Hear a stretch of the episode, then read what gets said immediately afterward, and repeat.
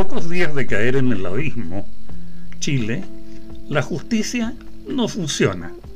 El comunista Hugo Gutiérrez se ha dado el lujito de pasar reiteradamente por sobre la legalidad, por ofensas graves a la Armada de Chile. Esta interpone una acción judicial en su contra. La Fiscalía lo cita a declarar reiteradamente e inexplicablemente no es habido para notificarlo. Posteriormente, se genera una orden de detención por desacato y nuevamente ni carabineros ni la PDI son capaces de ubicarlo. Pero cuando su defensa presenta un escrito solicitando reagendar el procedimiento, el tribunal magnánimamente lo chutea para agosto.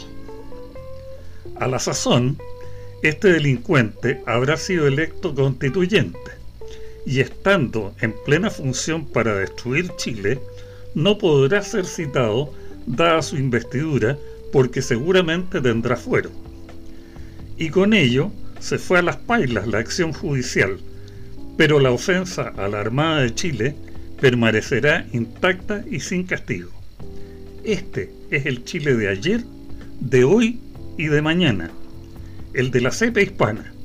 Y como diría Condorito, exijo una explicación. Gracias y hasta pronto.